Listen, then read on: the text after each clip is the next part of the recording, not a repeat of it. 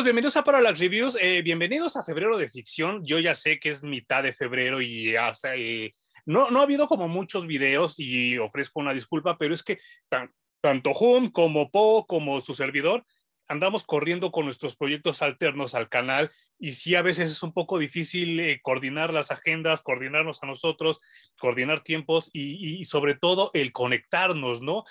afortunadamente la, la vida eh, en el planeta está cambiando, muchas actividades se están retomando y por lo mismo nosotros también estamos como que reactivándonos en otros aspectos. Eh, desafortunadamente eso nos, nos trae a colación que tenemos mil y unas actividades que teníamos atrasadas y tenemos que volver todavía a, a retomarlas, a recabarlas y todo eso y eso nos ha atrasado. Paul les manda muchos saludos, este, y yo le mando un saludo a él. Y aprovechando que es el, el, día de San Valentín del de, amor y la amistad, pues yo le mando un saludo por, por ser este, pues un amigo muy, muy querido, muy cercano a mí, uno de mis mejores amigos. Y del otro lado aquí tenemos a mi otro mejor amigo, que es el buen Hum. ¿Cómo estás, Hum? Muy bien, Emanuel, bien contento de poder retomar lo de los videos contigo hablando de cómics pero mucho más contento, güey, porque con todo esto de retomar proyectos y de que pues cada quien está agarrando sus cosas personales, veo que dibujas mucho más y eso me tiene muy contento, güey. Ah, gracias, gracias. Sí, ahí andamos, este, picando, picando la, la piedra porque sí, eh, me sentía muy inútil eh, por muchas cosas. La, la, pandemia pues me quitó muchas cosas y entonces una terapia para mí fue empezar como a dibujar, a dibujar, a dibujar y afortunadamente sí, creo que la mano ya se me está soltando un poco más. Y, sí, cabrón. Y, y las cosas que estoy haciendo. Eh, voy, voy, a poner ya después el que el... Uh, eh, dónde estoy subiendo mis, mis dibujos, para, por si ustedes, alguno de ustedes me quiere seguir o algo así, lo voy a poner. Está muy fácil, es Blackstar-Parallax, así literal, todo sacado de linterna verde. Y ahí ustedes me pueden buscar en Instagram o en Facebook y ahí pueden encontrar pues los dibujos que he estado haciendo y afortunadamente, y le agradezco mucho la oportunidad a Hum también, fui parte de un proyecto de tarjetas que hicimos juntos, eh, de unas tarjetas de tarot que pues obviamente eh, yo estaba muy emocionado de, de, que me, de que me invitó por dos cosas. Una, porque pues es el segundo proyecto que hacemos juntos después de tantos años de planearlo desde la prepa que íbamos a hacer cosas juntos y bla, bla, bla. Se logró por fin. Y pues denle una checada. La página es Brains, así como cerebros, como sesos en inglés, pero con triple I y Z, ¿verdad? Así es, punto com. Com, y ahí encuentran todos, van a encontrar los dibujos de un servidor, van a encontrar este, pues, eh, los otros que también, híjole, un trabajo muy, muy, muy cabrón de muchos otros ilustradores, y sobre todo, eh, y, no es el guayabazo ni mucho menos, pero van a encontrar un trabajo de curación muy cabrón que hace Humberto. Eh, yo no sabía todo lo que él hacía hasta ahora que me platicó todo el proceso, de verdad titánico, y espero lo disfruten, y, lo, y si lo pueden consumir, mucho mejor, ¿no? Háganse cliente de él, consuman lo que hacemos nosotros los ilustradores y pues muchas gracias Juan por la oportunidad. Y sí, ahorita ando, ando clavado, eh, descubrí algo que se llama Facebook Watch y entonces empecé a encontrar caricaturas que yo veía en YouTube y que obviamente yo veía de niño y ahorita las estoy viendo en Facebook, Facebook Watch y estoy como muy clavado con Hanna Barbera de nuevo. No sé, no, Qué padre, güey. Y estoy así como que haciendo estas eh, caricaturas que son mitad risa, mitad horror, que pues a mí me encantan, tipo Scooby-Doo, y estoy dibujando todo eso, y pues este, ya poco a poco se los iré mostrando en la página Blackstar Parallax, y ahí me encuentran en, en Instagram o en, en, Facebook, ahí estoy. Eh, muchas gracias a la gente enferma, que yo sé que me sigue, que yo sé que odia mis videos, y se ha tomado la, la, la, la libertad, de buscarme en Facebook, de buscarme en Instagram y mentarme mi madre en esas dos redes. De verdad, yo no quería ser tan importante en sus vidas, pero muchas gracias por ponerme tanta atención y pues no, no sé ni cómo pagarles. Eh, estaba, estábamos comentando, Jumi y yo, que, que a lo mejor hablar solo del tema es bastante tajante, por lo cual él me sugirió que platicáramos también, así como platicamos en la vida fuera del canal, de las cosas que hemos estado leyendo, de las cosas que nos encontramos por ahí, a, a, lo mejor hacer uno que otro blog. Viene una temporada que a mí me fascina, que es cuando el cine se llena de buen cine, que son los Óscares, y a lo mejor podemos comentar dos que tres cosillas por ahí porque eh, a mí me da mucho gusto que en esta época no se atraviesan Rápido y Furioso, no se atraviesan nada de ese cine basurón, y hay muchas cosas buenas que, podríamos comentar también. Pero, Juan, ¿has leído algo en, estos días que, nos quisieras platicar? Pues fíjate que he seguido muy de cerca, tengo varias, ¿no? Pero hay una, un título que se llamó Infinite Frontier. Uy. Que básicamente retoma desde donde se acabó el universo DC de Death Metal. Y este título nos va a llevar a la creación de Justice League Incarnate, que a su vez va a ser el título para la siguiente crisis dentro del universo DC. Entonces, si quieren saber qué pasó después de Death Metal y cuál va a ser el puente para lo que sigue, eh, sugiero que lean Infinite Frontier y luego Justice League Incarnate. Em, he leído esto, he leído Supergirl, que ya se acaba, la corrida, la corrida de Tom King, la miniserie. Y no manches. ¿Qué opinas de Tom está King? bueno. ¿Qué opinas de Tom King? Hit and miss. Sí, ¿verdad? Ajá. Sí, sí, sí, sí, sí. Creo, creo que ha escrito cosas muy buenas, otras eh, no tanto, pero sin duda ha sido muy aclamado. A, la crítica le ha gustado mucho. A los fans de Batman también les ha gustado bastante. ¿Ah, sí? Yo he leído lo opuesto, ¿eh? ¿Ah, sí? ¿No les gustó Tom King? Yo he leído que Vision, Mr. Miracle son sus dos mejores trabajos, pero que en Batman le queda grande, ¿eh? Porque dicen que, por ejemplo, Vision y Mr. Miracle son dos personajes que él puede moldear a como se le dé la gana, porque hay muy poca información, pero que Batman dice que, le ha quedado grande. Eh, ¿Él es el que hizo la boda de Batman y Catwoman? Híjole, no, creo que sí, ¿eh? Pues igual nos lo aventamos ahora para celebrar San Valentín y el Día del Amor. Eh, yo te voy a dar mi opinión. Creo que él sufre del el síndrome de, Jeff Jones, que los personajes no le quedan bien. En cambio, los personajes chiquitos hace muchas cosas con ellos, ¿eh? Pero ah, habrá que ver. Y tu opinión sobre esto que está sucediendo de Dead Metals, diagonal Infinite Frontier, diagonal la siguiente crisis, ¿cuál es? Y ahorita te voy a platicar la mía, pero platícame tú, ¿qué opinas de eso? No sé.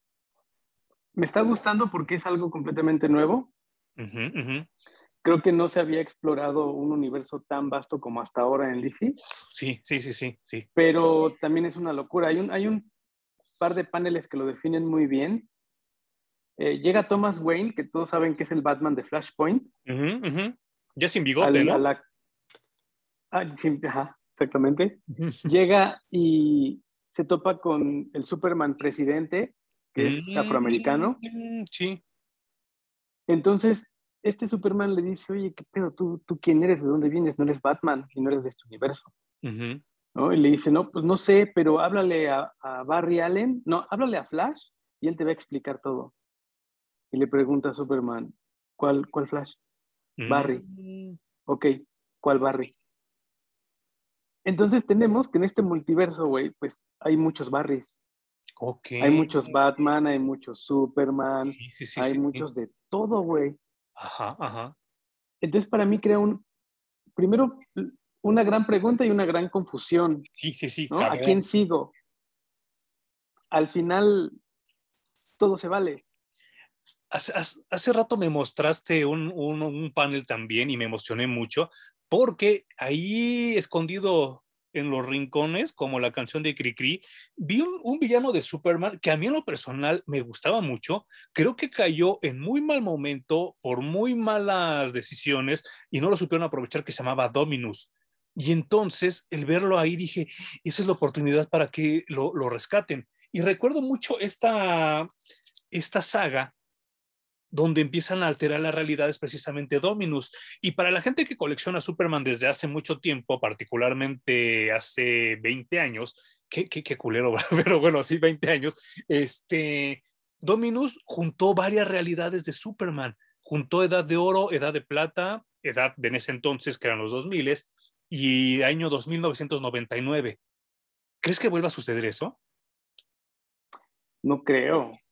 O sea, de entrada creo que fue una mala historia, es decir, la, escribieron como chafita. el personaje de Dominus me parecía un personaje bastante interesante y esto de tener eh, al Superman de distintas épocas me gustaba. Sí, a mí también. Pero ya superamos eso, güey, por mucho, ¿no? Lo que te digo, ya es el multiverso. Y en esta nueva crisis están hablando de que em, personajes como Darkseid van a buscar el poder más allá del multiverso, van a buscar el poder del omniverso. No manches. ¿En dónde va a parar la chingadera? No tengo idea, güey.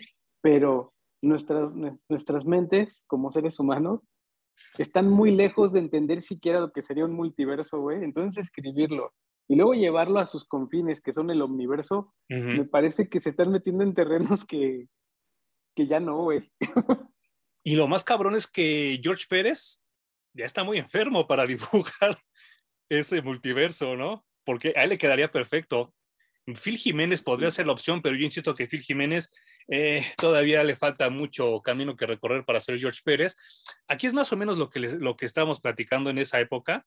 Hasta el logotipo es como viejo y podemos ver que la mitad de Superman es como el de la edad de los 30 y el otro pues como de en ese entonces, los 90, ¿no? Eh, a, mí, a mí me intriga mucho, mucho, mucho, mucho. Eh, yo creo que cuando vi y, ya lo comentamos en su momento en el video de Spider-Man, cuando vi a Maguire, a Garfield y a Tom Holland juntos, sí me emocioné, dije, ay, qué bonito y todo eso. Pero Superman tiene por lo menos 40 años más que Spider-Man, entonces tiene 40 años más de historia que Spider-Man, que rascarle, y entonces eh, eh, hay, muchos cabos sueltos, porque en Rebirth nos dijeron que, pues sí, obviamente el Superman de los 30 había muerto en Infinite Crisis, que el Superman que teníamos ahora era el de, el de John Byrne, el de después el post-crisis, pero el Superman de la edad de plata, la que es la de los 50, 60, no se sabe dónde está. Y todos creíamos que en Rebirth, cuando sale el otro Clark Kent, iba a ser el Superman de la edad de plata, pero resulta que era Mixteplic, que para mí fue un botch horrible, ¿no? O sea, yo creo que le mataron el orgasmo a mucha gente, incluyéndome a mí. No sé si a ti te pasó lo mismo. Pues no, creo, a mí me gustó cómo manejaron todo, pues básicamente porque me regresaron al Superman que yo leí en los 80s, 90s, ¿no? Ok. por eso me hizo muy feliz, me hizo muy feliz que mataran al Superman de los nuevos 52. Creo que no lo tenía merecido, pero pues eso, güey, son sentimientos encontrados porque la felicidad de que me regresaran a mi, Superman estuvo, estuvo chido. Pero ahora, ahora te pregunto, eh, el Superman de, de los 30s era aquel que apenas estaba aprendiendo a volar, no volaba, él brincaba sobre los edificios más altos, eh, doblaba al acero con sus manos, pero el Superman de, los 50, ese güey estornudaba planetas, malabareaba eh, sistemas solares. A mí, a mí volver a ver eso estaría muy cabrón, porque yo ya estoy harto de ver eso en Batman. Y ver a Superman hacer eso de nuevo sí me emocionaría mucho otra vez. Y tampoco creo que regrese eso. No, ¿verdad? O sea, es que... Porque por algo está Superboy Prime. No, y, por eso tienen que bajarle los poderes a Superman, porque si no, ¿qué escribes acerca de él, güey? ¿No? ¿Quién sabe? Yo no sé, yo no sé. Porque además, aunque, lo, aunque regresáramos al Superman superpoderoso, que también ya no creo que, pase, eh, ha ido perdiendo mucho protagonismo a través de esta última década. ¿no? Sí, sí, sí. El, el, momento muy claro y que incluso tal vez esto conecta con, con lo que leímos a propósito de este programa, que fue Panic in the Sky, que en esa temporada Superman era el protagonista de todas las crisis. sí. Sí, sí, sí, sí, Y siempre ya era formulazo que al último segundo hacía algo Superman y la crisis se resolvía, ¿no? Eh, por ejemplo, en Dead Metal, que ha sido la crisis más fuerte y más grande que ha tenido DC, y la más reciente, ¿no? Y la más reciente, la campeona y la que termina solucionando todo es Wonder Woman. Que ya también se la Superman queda relegado a un cuarto o quinto papel, ¿eh? Completamente lapidado. Entonces, eh, desaparece un poco y de hecho, como continúa la historia, Wonder Woman incluso le ofrecen ser parte de la... ¿Cómo traduces? The Quintessence. Eh, como los típicos, ¿no? Como los, los comunes, los que están siempre, ¿no? Los, Supongo, pero bueno, es, en donde está High Father, en donde está el, el, mago de Shazam, en donde está el espectro. Ya sabes, todas las entidades súper arriba de, de, las entidades cósmicas en DC.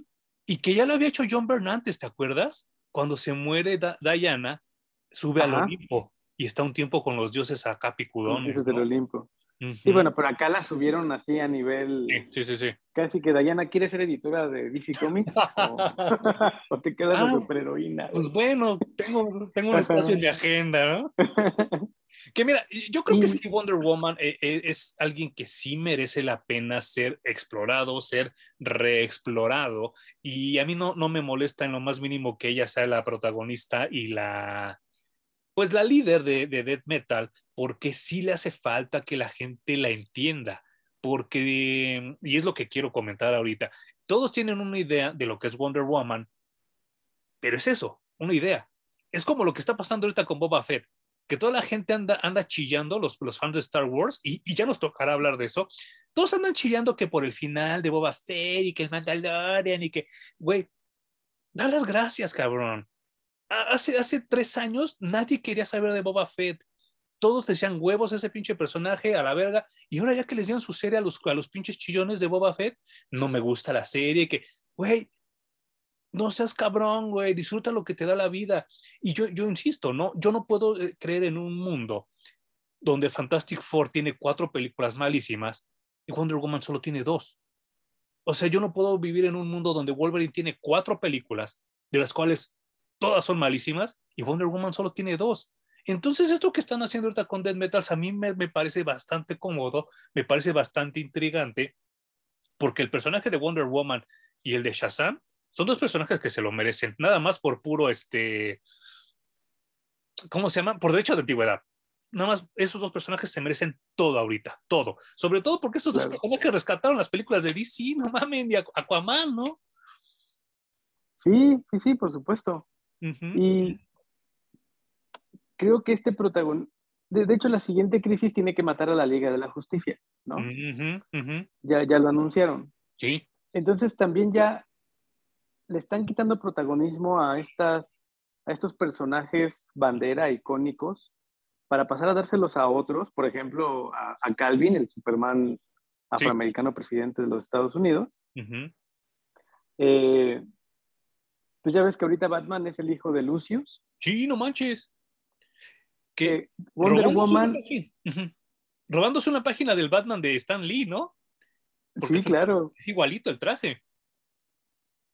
De Wonder Woman es la que, después de Batman, tiene más títulos relacionados a ella en, en, todos los lo que publica DC semanalmente, ¿no? Y algo, que, algo bien padre que están haciendo también es el trabajo en Wonder Girl, que es una uh. chava brasileña y creo que la van a cancelar, ¿no? Ojalá que no, ojalá que no, ojalá que, sigan, porque a mí me está gustando mucho. Pero bueno, están haciendo un switch importante que es un poco lo que ha estado haciendo DC las últimas décadas, intentar cosas nuevas y a ver qué tal salen. Claro, claro. Lo que a mí ya me está rebasando. ¿eh? Sí, claro.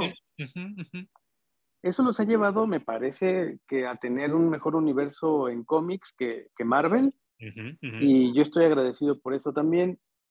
Creo que esto de llevarlo al, multiverso, pues eh, son, son límites ya ridículos que a lo mejor no tendríamos que, estar llegando allí. Una vez alguien me dijo, y es alguien que más o menos le inteligía a, a, esta onda de los cómics, y me dejó pensando mucho, y me dijo, es que DC sí se puede dar el lujo de hacer eso, Marvel no. DC sí puede, porque DC puede sacar un título de Superman, de Batman, de Wonder Woman para niños chiquitos y los niños chiquitos lo van a comprar. Pueden sacar una línea para adolescentes y los adolescentes lo van a comprar. Pueden sacar una línea de adultos como Vértigo y se va a vender, porque DC tiene esa, esa capacidad de que tiene personajes para cada, cada rubro. Marvel está más cabrón. Marvel es más dark, Marvel es más sufrir, Marvel es como más este, introspectivo. ¿Y, cómo le explicas a un niño eh, esos pedos mentales que a veces trae la mole, por ejemplo, ¿no? O las depresiones de Bruce Banner, o las depresiones de Spider-Man. Es como más difícil explicarle a un niño Marvel. En cambio, DC, le pones una caricatura de Batman a un niño, la entiende, le pones algo de Superman, lo entiende, y ahora con Wonder Woman, insisto, la gente dirá misa. ¿Saben cuántas Wonder Woman vi yo en Halloween? Y eso que estamos en pandemia, ¿eh? Vi el chingo de morritas disfrazadas de Wonder Woman y que probablemente jamás han agarrado un cómic y no han visto ni siquiera la, serie animada de, la Liga de la Justicia, que fue la última vez que tuvo un, protagonismo así como fuerte. Y entonces es, lo que yo digo, el, protagonismo de estos personajes va más allá de las épocas, solo que yo creo que sí, DC va a tener que contratar por lo menos cinco editores. Eso es lo que yo creo. Está, está muy cañón. O sea, ya seguirle la pista, de por sí era complicado, ¿no? En, en lo personal, seguirle la pista. Creo que ahora se vuelve mucho más de nicho y tienes que escoger qué personajes seguir primero y qué versión de los personajes vas a seguir, güey. Y creo que ahí es en donde, al menos para mí, eh, siento una pequeña pérdida porque ya tengo que abandonar cosas. ¿No? Tengo que decidir, mm. esto ya no, porque ya mi cerebro no da para guardar tres o cuatro versiones de Superman, tres o cuatro de Wonder Woman, seis de Batman, cinco de Robin, ¿sabes? Ya, pues no se puede. Sí, claro. Entonces, pues por ese lado es que siento yo la pérdida, pero también bienvenido lo que tú dices, güey, que cada quien descubra el personaje que quiere y la versión que quiere y que se lo dé para siempre. Y qué bueno. Y, justo eso es lo que, lo, que, lo que yo quería comentarles que estoy leyendo yo. Eh, mi hermana hizo un viaje con mi amiga eh, Melissa Bertot, que le mando un saludazo, que, que pues, es amiga también de Home, y ella vive en, Dallas, en Texas. Entonces mi hermana me trajo este compendio llamado Wonder Woman de Cheetah, que lo sacó Barnes Noble, es una, es una edición eh, exclusiva de Barnes Noble, hasta donde yo tengo entendido, donde pues para la gente que iba a ver Wonder Woman 1984 y no sabía quién era Cheetah, pues aquí viene todas las versiones de Cheetah. Desde la primera, Priscilla Rich, pasando por una que yo ni conocía, que fue su sobrina, y todas, vienen todas, hasta una que, me parece lamentable que era hombre, que se inspiraron creo que en Antonio Banderas o algo así, precisamente de la época de, de Phil Jiménez. Y apenas voy en la segunda chita, pero pues está bastante emocionante. Creo que, creo que es, de los personajes que también le hace mucha, mucha falta una exploración como tal. Chequen mi video donde hablo de Dolores del Río, porque ella fue la inspiración para la primer eh, chita, porque ella está disfrazada como Dolores del Río en una película que se llamaba Journey into Fear. Y pues es, es, como muy cagado porque Priscilla Rich es una socialité, es como muy elegante y todo, pero a la hora de que se pone el traje de chita como que se le va el pedo, ¿no? Eso es lo que, lo que yo ando leyendo ahorita. Y regreso a lo que comentábamos con Hum, porque eh, eh, siento que Wonder Woman sí merece ser más explotada, merece ser más explorada también. Eh, a mí me sorprende que ya no solo es un icono, una referencia para las porritas. A mí de, de, adolescente siempre me gustó leerla eh, y, yo no era el tabú de que, ay, no, Wonder Woman es para mujer. No, no, no, yo lo leí y por eso le discuto a la gente que dice pendejadas de Wonder Woman 1984, porque yo sí leí Wonder Woman en los 90, en los 2000 y hasta la fecha lo sigo leyendo. Y creo que sí le hace falta mucho porque ahora veo chavos que ahora son este transvestis, transgéneros, etcétera y demás, vestidos de Wonder Woman. Y me parece genial también. Sí, por favor, güey, más Wonder Woman. Ya lo hemos dicho muchas veces, Wonder Woman es un personaje que estaba en el olvido y que necesitaba mucho más tiempo aire en todos los medios. Eh, qué bueno que explotó, güey, qué bueno que su primer película fue todo un éxito, porque gracias a eso es que tenemos mucho más Wonder Woman por todos lados. Tristemente a eso se resume si la película de superhéroe tiene éxito, explota. sí, sí, sí, es algo, es una realidad horrible, pero ni modo, esa es, la realidad que nos está tocando ahora. Eh, pero también creo que en el caso de DC le ha dado la oportunidad de explorar personajes que no sean siempre los mismos. Y que entonces exploran Aquaman, exploran Shazam. Que hay una película de Black Adam, güey, bueno. ¿Cuándo te lo ibas a imaginar? ¿Qué está pasando? Pero qué bueno. Sí, sí, sí, sí, sí, sí. Igual es un churrazo, pero la voy a ir a ver porque Black Adam también me gusta mucho ese personaje, ¿no? Y La Roca me cae súper bien porque pues yo a La Roca lo conozco desde la WWF en ese entonces, ¿no? Y, pues me, me, parece como que muy, muy atinado por parte de DC explorar ciertos personajes que pues o estaban así como acomodados hasta el final o de plano estaban olvidados. ¿Ya viste Peacemaker? Ya, ya me la aventé toda. Ya también vi todo. ¿Ya terminó? este... Ya. No, vamos en el 7. ¿no? Ajá, vamos en el 7 apenas. Ajá. Pero ya, bueno, ya estoy al, al día, digamos. Sí, yo también. Ya también me terminé The Book of Mandalorian 2.5. Ajá, ajá. Yo también me lo terminé, así que. ¿Estás de acuerdo con las quejas de todo ese fandom tóxico? Mira, me contaron de Boba Fett cuatro episodios. Y no quiero saber nada más de Boba Fett. Tiene una vida muy poco interesante y un desarrollo de personaje muy poco interesante, güey. Y en cuanto metieron cosas del Mandalorian, para mí volvió a explotar Star Wars, güey. Del Mandalorian y de esta madre que tengo aquí a la mano, que se llamaba Doctor Afra, porque yo cuando vi llegar este cabrón, dije, ¿qué, claro. ¿Qué estoy viendo? Y... Ya se están trayendo todo, güey. Sí, pero todo lo chido, ¿no? Sí, todo lo chido.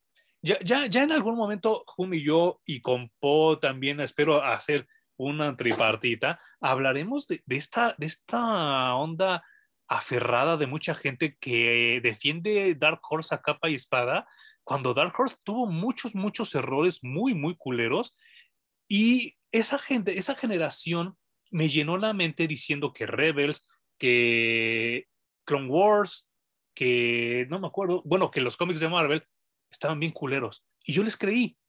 Y ahora que, que descubrí esos tres universos, dije, no mames, qué pendeja está la gente, ¿eh? No saben ni lo que habla. no saben ni lo que habla. Y entonces todo lo que vimos del capítulo 4 en adelante es Clone Wars, son cómics de Marvel y es también Rebels y está muy cabrón y está muy bien hecho. Está muy, me encantó. Oye, me acabo de acordar que yo conocí a La Roca por tu culpa. Ah, claro. Porque me acuerdo que me pusiste, hubo justo un evento en el que Hulk Hogan le pasa la antorcha. Sí, no manches. A, La Roca como leyenda de las luchas, ¿no? Así como Hulk Hogan dice, bueno, yo ya, güey. Sí, ya. Ahí muere, tú eres el chingón ahora. Hace 20 años. Va a ser WrestleMania 38 y ese fue el 18. Sí, sí, pues sí. Y pues mira, eh, yo, yo, yo sugerí, eh, porque pues ha pasado tanto el tiempo, que pues Panic in the Sky cumple 30 años, o sea, es, increíble para mí, obviamente no me voy a hacer el chillón y que, ay, ¿cómo pasa el tiempo? No, me sorprende porque ahora que lo releí, me di cuenta de tantas cosas, me di cuenta, me, me, me llevó como un viaje muy particular, muy especial que no había tenido con otros cómics que hemos reseñado, porque me hizo acordarme lo ignorante que yo era en cuestiones de DC hasta que leí Panic in Sky. No sé si tú ya, ya eras un poco más docto en ese entonces. Eh, no, para nada, güey. Es que a mí lo que me lleva a leer Panic in the Sky fue la muerte de Superman, porque Ajá, claro. después de que se acaba la muerte de Superman, dices, bueno, ¿y qué había más atrás? ¿No? ¿De dónde salió Doomsday? O qué chingados. Obviamente no te vas a encontrar nada de dónde salió Doomsday si te vas más para atrás. No. Pero lo que sigue prácticamente es Panic in the Sky. O sea, lo separa unos meses. Y que en México fue al revés.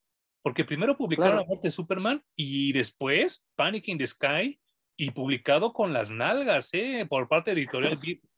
Nomás confunden, güey. Bueno, en algunas cosas, en otras lo hicieron muy bien. Pero sí, entonces para mí Panic in the Sky fue,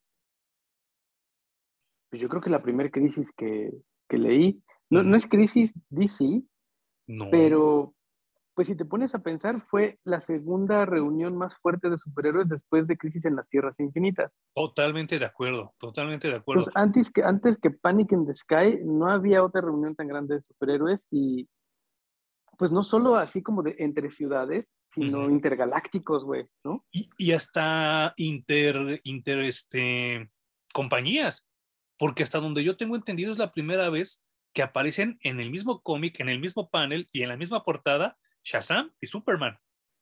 Claro, Sí, sí, sí. Y de hecho era un gran momento que platicamos en su momento tú y yo, me acuerdo que qué pedo que se dan la mano y gracias por tirar paro, güey. Ajá, Sí, no, no, no está muy cabrón y ahorita comentaremos e, eso porque sí, eh, eh, para mí es como, como muy cabrón ahora, ahora, releerlo porque me doy cuenta de, del gran esfuerzo que hizo Mike Carlin para empezar como editor, hasta Dan Jorgens, hasta, bueno, Bogdanov, John Bogdanov, no me gustaba. Es más, sí sigo con mi teoría de que se fue descomponiendo con los años. Como que ya al final, como que yo creo que dibujaba así o no le sacaba punta al lápiz, no sé qué pedo, dibujaba culerísimo. Pero aquí se me hizo tan buena chamba la que, la que, hace. Y, y, vaya, es aquí en este, en este cómic, que en ese entonces era un cómic muy joven, era Superman The Man of Steel número 9, que era un, un, experimento de darle en ese entonces un tercer título a Superman y funciona gracias a John Bogdanov, que eh, ¿tú, cómo definirías el, el, estilo de Bogdanov? Ultra dinámico. Sí, sí, sí, sí, sí. sí. Eh, es la única palabra que tengo, pero también eh, en general simplista, ¿no? Porque tampoco es que hiciera un gran trabajo en el detalle de texturas o de sombras o... Le da muy buen grosor a las líneas, eso sí. Entiende muy bien cómo dar tridimensionalidad a los dibujos a través de el grosor de las líneas. Sí. Pero pues pocos saturados, eh, poco, poco detalle en la fisonomía de, de las caras incluso. Ajá, ajá. Pero a mí siempre me gustó. No era mi favorito, pero sí me gustaba.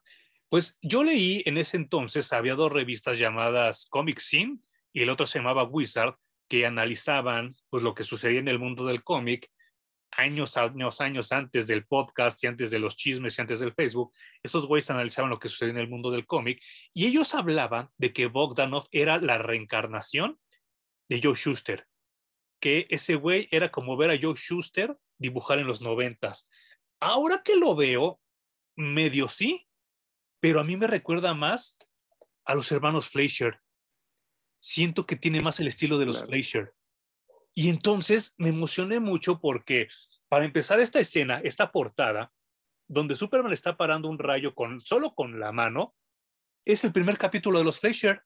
¿Te acuerdas? La, del rayo, el rayo meteórico. Y entonces dije, este güey o le gusta mucho Schuster o sí le gustan mucho los Fleischer porque adentro, bueno, ¿qué decir de esta escena que es otro capítulo de Superman? De esta serie que les estoy enseñando donde se enfrenta a robots, ¿no? Y entonces me di cuenta que sí, que Bogdanov le gustaba mucho Superman. Y pues ahora yo no sé qué esté haciendo de su vida, pero en ese entonces se ve que lo disfrutó y lo disfrutó mucho. Ahorita estoy tratando de encontrar. creo, que, tiene un hijo que se llama Kalel, ¿no? Tiene un hijo que se llama ah, Cal. Sí, sí. No también está igual de enfermito que Nicolas Cage, o peor. Aquí está. Si ustedes ven la caricatura de los hermanos Fletcher de Superman, está calcada, es igualito. Cuadro por cuadro, que se agarra putazos con el rayo, ¿no? Sí, sí, sí, sí. Que, dicho sea de paso, salvo tu mejor opinión, creo que es la mejor escena, la mejor serie animada de Superman, ¿no? En velocidad, en frame by frame, en voz de Superman, eh, eh, no sé, o sea, a mí me gusta mucho, mucho, mucho. La mejor serie animada de muchas series animadas también, güey. Sí, sí, claro, claro. O sea, porque la técnica en la que está hecha es casi que a nivel de película de Disney, ¿no? Sí, sí, sí, sí. En muchos aspectos hasta mejor. Sí, claro, claro. Porque tiene más definición muscular, por ejemplo, Superman que las películas de Disney. Y, los movimientos son muchos, mucho más naturales. sí, porque es rotoscopio. Eh, y bueno, las texturas. Sí, no, no, no, no, no, no, no. No, es una chingonería. Es, es muy bonita. Si se pueden toparla. Yo creo que en, YouTube la pueden ver, ¿no? Sí, pero si son muy pinches piquis, como lo soy yo, eh, en, la, en la edición de Blu-ray vienen como tres capítulos, ¿no? En los special features. Y se ven, se ven chingoncísimos. Eh, bueno, esa era como mi, mi, introducción a lo que fue John Bogdanov. Yo no sabía esto de que, de que tenía un hijo llamado llamado Kalel, pero se, se, nota, se nota que sí es muy, muy, muy fan de Superman. Para el, eh, eh, eh, no sé, o sea, es tan extraño ver Panic in Sky 30 años a la distancia, porque sí, o sea, ver, ver esta nave de Brainiac volando sobre el cielo de Metrópolis, que es como una cabezota y que dispara y todo eso, pues me habla de un sci-fi pues muy, muy, muy guardado por parte de DC Comics. Y ya lo hemos comentado que después de Crisis, los escritores tenían que arreglárselas para que todo pareciera más real. Y entonces sacar esto de la chistera les ha de haber costado mucho trabajo, ¿no? Eh, pues es que además no sé a quién se le ocurrió. Teníamos obviamente de los mejores equipos de Superman, creativamente hablando. Sí, sí, sí. Eh, yo creo que después, justo de haber hecho Panic in the Sky, les dieron luz verde a cualquier otro proyecto que tuvieran en la cabeza. Sí. Llámese la muerte de Superman o, bien Hora Cero. Ajá. Porque de entrada trajeron cosas que a nadie se le hubieran ocurrido. Traen a Brainiac, que está no solo su nave que ya conocemos de siempre y jaja, vengo contra Superman, sino además me traigo a todo Warworld detrás de mí. Sí, no manches. Para una invasión así, nivel diablo en la Tierra y me los voy a chingar a todos, ¿no? Y casualmente trae a Máxima, que siempre ha tenido ahí que ver con, con Superman. En ese momento estaba muy ardida porque Superman le dijo que en él. La batea, ajá. Ajá, dijo, no, no, no voy a ser tu esposo nunca jamás en la vida. Y entonces era creo que la mujer más resentida de los cómics, la escribieron así durante años y años y años, creo que también un poco desperdiciada y tirada a la basura. Sí, no manches. Cuando se hace buena ya no me caía tan bien, ¿eh? No. perdió. Pierde tal vez pues, su encanto porque la habían creado de esa manera, ¿no? Como mujer despechada. Sí, sí, sí. Y también estaba, estaba Supergirl, estaba el nuevo Lex Luthor, que era un clon, y que, es decir, había muchos elementos en desequilibrio, nada estaba asentado después de, de, de la crisis en las tierras infinitas. Entonces creo que esta historia de Panic in the Sky, pues justo viene a ser la de Blockbuster. Sí, claro. y, y, y todo se sentía fresco. Se sentía fresco en ese entonces y ahora que lo volví a leer, lo sentí fresco igual, ¿eh? O sea, no es así de que, no mames, ¿cómo se le notan los noventas, eh? O sea, lo leí y dije, qué buena, qué, qué, qué, coordinación, qué buena adaptación. Hay cosas que extraño mucho, como este concepto de, de, de, de War World y esta onda de Draga, que ahora en el 2020 significa otra cosa totalmente diferente Draga que en ese entonces. Y, este, y, y, y, entonces me, me doy cuenta que, que, que, está tan bien escrita, tan bien pensada y tan bien ejecutada que la disfruté mucho otra vez, mucho, mucho, mucho. Y antes de brincarme al segundo número, quisiera que observaran esto. Ya hablamos de que Bogdanov le hizo tributo a Joe Schuster y a, a los hermanos Fleischer. Podemos ver aquí a Brainiac, a Supergirl, a Máxima y a Draga atrás. Por lo menos 15 años después, Ed McGuinness le rinde tributo a Bogdanov en otra historia donde llega Brainiac y en vez de Supergirl sale Lina Luthor y esta historia grandiosa que también algún día hablaremos de ella se llamaba Our Worlds at War que qué cagado porque hasta la posición es la misma en la que está Lina era la misma de Superman y tenemos aquí a Brainiac pero pues miren tributo después de tributo encontramos y yo no me había dado cuenta hasta ahora que lo releí Qué chido, güey. Bueno, además el Brainiac era como Brainiac 25.0, ¿no? Porque... Justo eso iba, justo eso iba. El Brainiac que nosotros conocíamos, pues era como un mago de circo. Culerísimo, culerísimo. Yo, yo que miren, John Byrne, que alabado sea su nombre, también tiene sus petardazos. Ese Brainiac que nos dio, muy culero, ¿eh? Muy culero, pero insisto, tenía las manos atadas, no podía ser algo que fuera ni extraterrestre, ni alucinante, ni nada de eso, ¿no? Exacto. Y con este Brainiac creo que también le dieron una nueva imagen y le dieron un nuevo nivel de amenaza. También. Sí, no, no, no, no, no, no, no, muy cabrón. Y es que ahorita les voy a mostrar, compré este compendio por precisamente por lo mismo, compré hace muchos años esto porque yo no entendía porque en mi mente Brainiac era el Brainiac de los super amigos que me puse a investigar para este video, no sé qué haya sucedido primero.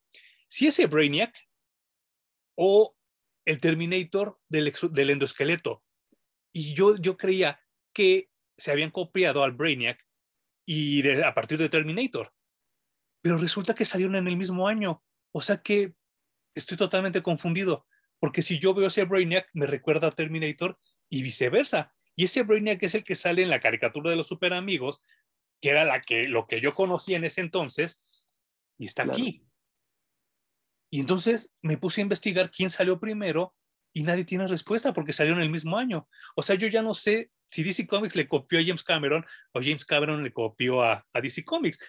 Ese era un misterio que si tú sabes más, por favor coméntanos aquí abajo. Claro, y que mí me hace mucho sentido porque los ilustradores regularmente tienen las mismas influencias, incluso alrededor del mundo. Claro, claro. Y las chambas de diseño, por ejemplo, en el caso de Terminator, de, güey, necesitamos diseñar un robot, un endoesqueleto. Le dan la chamba a un ilustrador. ¿no? Entonces, un ilustrador diseña ese concepto que seguramente tenía la misma edad y las mismas eh, bases y referencias que cuando crearon a ese Brainiac. Pues lo que, lo que sucede con Books of Magic, ¿no? Que nadie sabe si Books of Magic le copió a Harry Potter o Harry Potter le copió a Books of Magic, ¿no? Porque salieron en el mismo momento, son igualitos, los dos son británicos, los dos van a escuela y hasta están en una lechuza los dos. Pero si le preguntas, Neil, Gaiman no topa a J.K. Rowling y viceversa, ¿eh? Creo que ni siquiera se conocen así en persona. Con eso digo todo, ¿no? Este Pero seguramente los dos ilustradores, tanto de Books of Magic como de Harry Potter, son británicos. Claro, Claro. seguro tienen las mismas referencias y diseñaron un personaje muy parecido, ¿no? Claro. Y aquí tenemos este Brainiac que comentaba Hum, que es un mago de circo, así tal cual, de porochón, que tiene hasta pues muchos defectos como persona, pero es el candidato ideal para que Brainiac se aloje en su mente y tome control de él. Se me hace una buena solución para ese entonces, pero híjole, no, no envejeció nada bien, ¿verdad? No, para nada. O sea, de hecho, Brainiac es de los eh, villanos que más encarnaciones ha tenido, ¿no? lo han diseñado una y otra y otra y otra vez. Y también le cambian mucho el origen, ¿no? Sí, sí, sí, sí. ¿Le ganará Zod eh, en cuestión de, más encarnaciones? ¿Quién sabe? Sí está en un buen tiro, tiene, ¿verdad? Tiene un montón, un montón, no, no, no, no. Y además no hay un solo Brainiac, ¿no? Porque... Sí, claro resulta que también es una raza de aliens. Igual que Terminator, ¿no? Hay varias versiones aquí en la programación. sí. Pero este fue el primer Brainiac de amenaza a nivel interplanetario. Y que después fue retomado la serie animada, ¿no? Ajá, ajá. Pero de hecho, incluso lo usan de, de manera que Superman sale a, ah, sí, otra vez viene Brainiac. Otra vez voy a salir, le voy a dar en su madre de dos, de dos golpes y ya, se acabó la amenaza, ¿no? Y pues se lleva un sorpresón y Superman no puede. No puede y dice, güey, tengo que llamarle a todo el mundo porque lo que se viene está bien cabrón. Y literal a todo el mundo, ¿eh? Porque eh, en este segundo número, que... Ay, no sé por qué me estoy friseando. Ya, ya estoy acá. Eh, e, esta portada no tienen idea lo difícil que era conseguir en ese entonces. Todos la queríamos por dos cosas.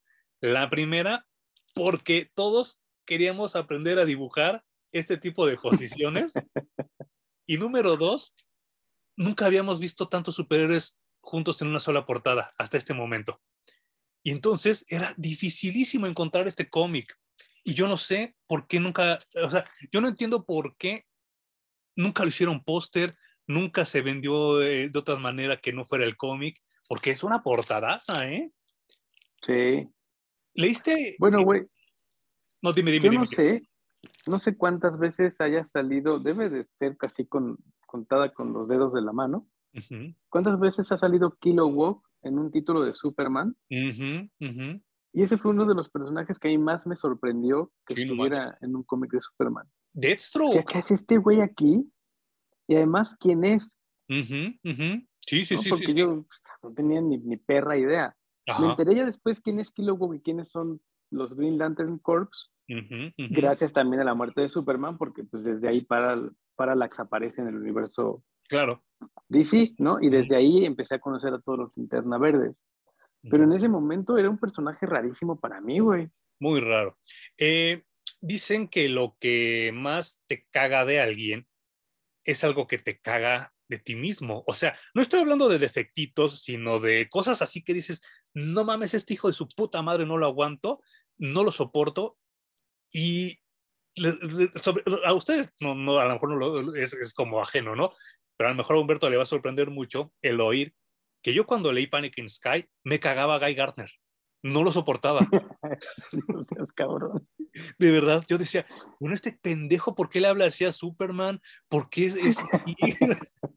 Entonces después dije, ay, ya me di cuenta que me estaba reflejando muy cabrón, ¿no? Pero sí, este... No, yo me acuerdo que, bueno, al menos a mí, no, no recuerdo claramente si a ti, me da gusto cuando Superman le mete un putazo.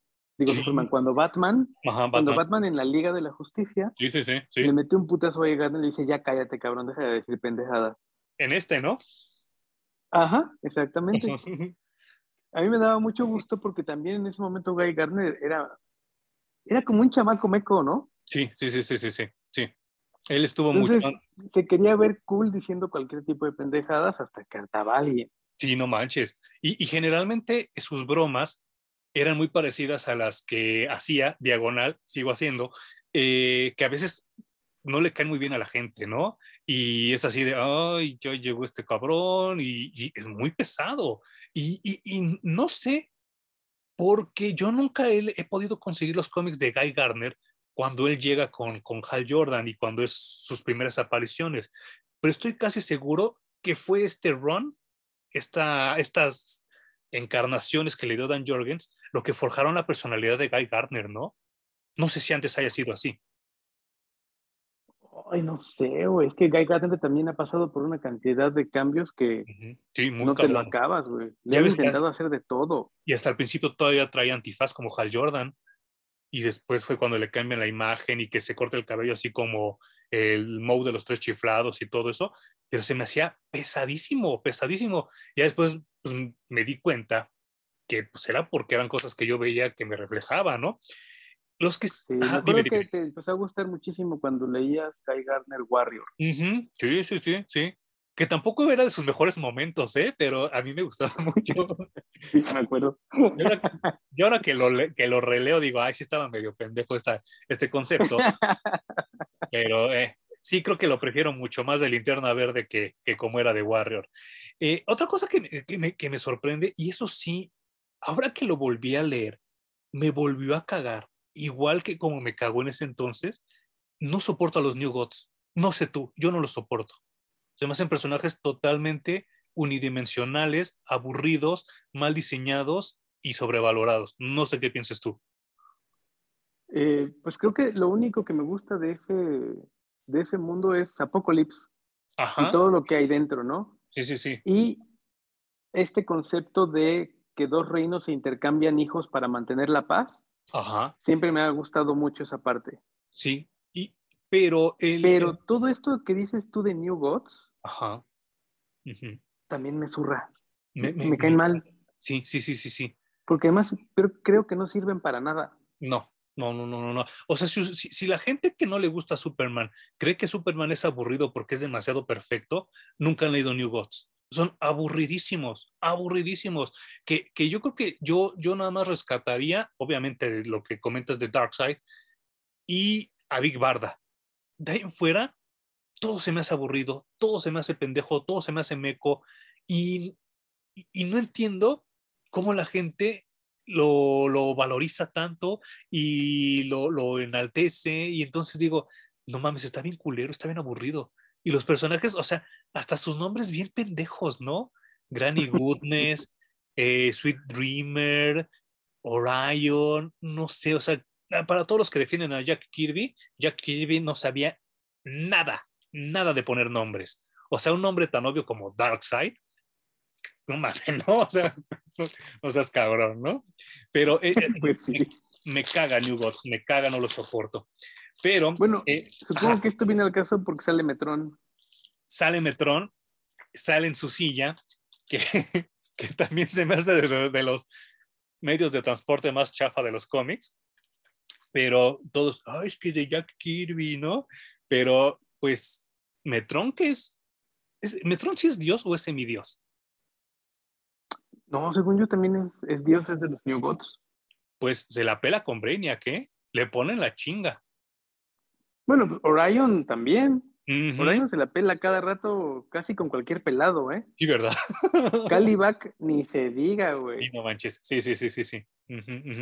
y, y, a mí, eh, no sé, eh, yo creo que también ellos estaban como muy desesperados en rescatar algo de Jack Kirby y ponerlo en Superman, porque también sale un superhéroe que también no me cae tan mal, pero se me hace bastante chafita, llamado Guardian que obviamente, pues como se ardió mucho Jack Kirby cuando lo corrieron de Marvel, fue a venderles un Capitán América a DC Comics y entonces este personaje aparece con como con cinco chamaquitos que vendían periódico y entonces era Guardian and the Newsboy Legion, que era un título pues a cinco minutos de ser comedia, ¿no?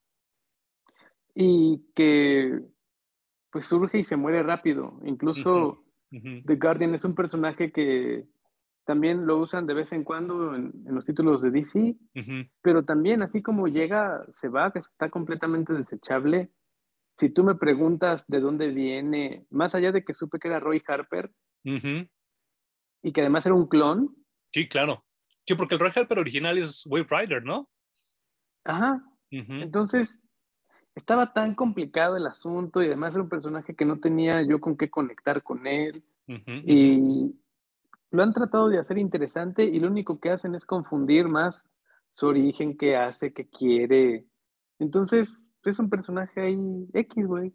A mí nunca terminó de gustarme. No, a mí tampoco. Y insisto, no me cae tan mal como los New Gods, pero sí digo, eh, pobrecito. O sea, como que sí se nota mucho el esfuerzo de DC por tener un Capitán América.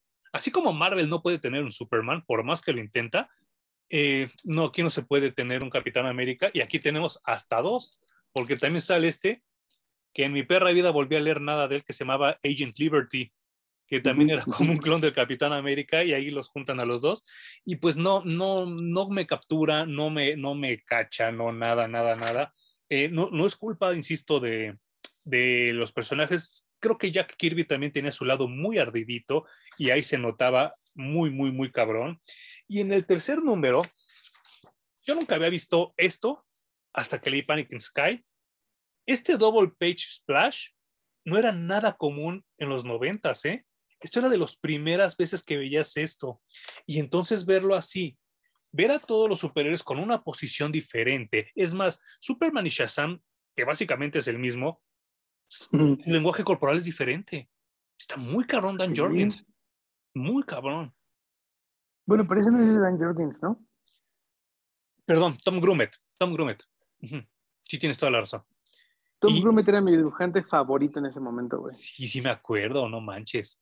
No había mejor dibujante para Superman que ese güey. Y bueno, aquí en este de Panic in the Sky se superluce, o sea, se nota que le gustaba dibujar paneles con muchos superhéroes. Ajá, ajá. Eh, se ve que lo disfruta muy cabrón y pues como, les venimos diciendo, ver tantos superhéroes en un solo número de Superman, porque no me lo vendieron nunca como una crisis, no me lo vendieron nunca como un evento, ni siquiera si ibas a comprar otros números de, los personajes que salen allí, eh, estaba involucrado Panic in the Sky. Lo que ahora le llaman era, Exactamente.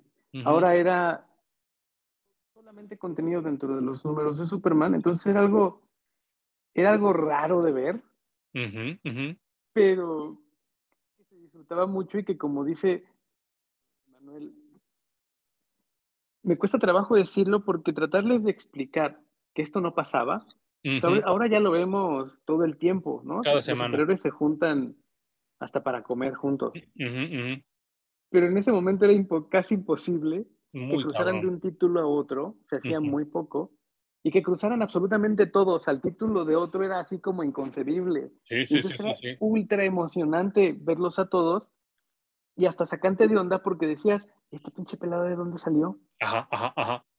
Y que yo creo que a partir de ahí se dan cuenta de que la gente se pregunta ¿quién es este pelado? Y entonces vas e investigas y compras seguramente unos tres o cuatro cómics más para saber quién chingados era, ¿no? cagado de risa. Y, y, por ejemplo, otra de las cosas que me agrada mucho de, de leer Panic in Sky es que, regresando a Wonder Woman, es el primer, el primer quemón que yo tengo con Wonder Woman fuera de los super amigos de la caricatura. Y me cae mucho mejor esta Wonder Woman que la de los super amigos, porque la de los super amigos es muy inmensa. Todo el tiempo le están secuestrando, es la mujer totalmente apachurrada que no hace nada más que volar en un avión invisible. Y aquí, pues demuestra que es una amazona y que es una líder y que con todo y todo, pues se cuadra con Superman, ¿no? Sí, a mí también era una parte de, de Wonder Woman que yo no había descubierto y que era esta parte de es una igual Uh con. Superman. Sí, sí, sí, sí, sí. ¿no? O sea, puede que se cuadre porque, bueno, pues estás en mi título y además estás en, en mi crisis, ¿no? Entonces Uh -huh. se tienen y, que cuadrar. y es mi villano. Claro, pero o sea, Wonder Woman, yo me acuerdo que en ese momento era la única que le plantaba cara a Superman y Superman sí se detenía a... Sí. No, pues esta sí pega igual que yo. Ajá, o tiene razón en lo que está diciendo, ¿no? Claro. Y está muy cabrón porque lo mismo vemos a Wonder Woman, a los New Gods, eh, a, a seres acá súper cabrones como Aquaman. Y en la siguiente página, Gangbuster o Viboski, que son pues totalmente humanos, ¿no? Sin ningún poder. Sí, Y, y yo, de calle, yo- van, banda de la calle. sí, no manches. Yo hasta la fecha sigo creyendo que Gangbuster está totalmente desperdiciado. Podría ser un personajazo. Esos personajes de Gangbuster y hay otra que es Rose and Thorn, Que también sale aquí. que habría que dedicarle un programa entero porque Sí, sí. también atra- atra- es un personaje que resultó que era como inmortal y ha llegado hasta el futuro de la Legión de los Superhéroes viva. Ah, sí, yo nunca leí. Ajá, Porque ya ves que también está muy la, cabrona. en la- en la versión de, de Tierra 2 es la que es la mamá de Obsidian, ¿no? Ajá, exacto.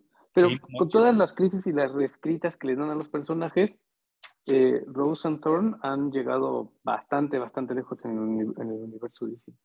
Y como comentaba Hum, yo creo que muchos llegamos a la pubertad gracias a Tom Grumet y cómo dibujaba a las chicas.